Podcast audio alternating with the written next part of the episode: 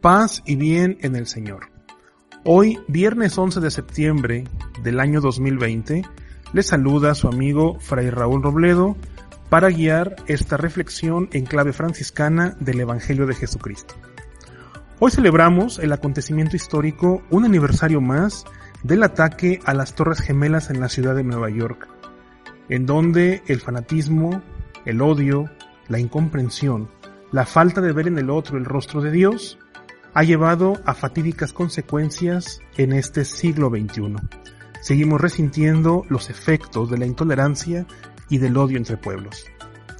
Hoy el Evangelio de San Lucas nos habla y nos remite a dos preguntas que el Señor lanza.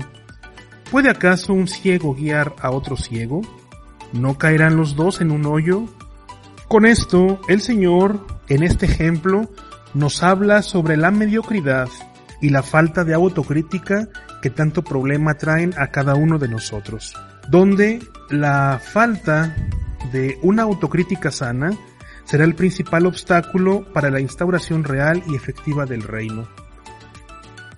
En ocasiones creemos que somos un faro de actitudes morales y religiosas ante los demás.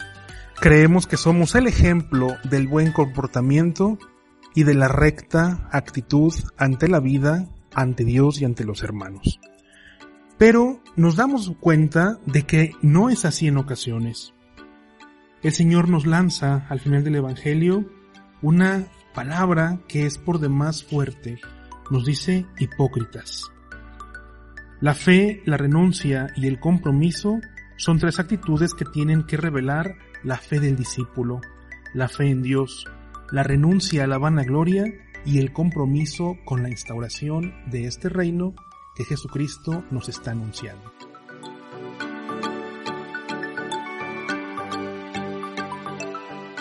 Los invito a seguir durante este mes de septiembre con estas reflexiones y en la línea que el Papa Francisco nos ha marcado de reflexión sobre la tierra y la creación.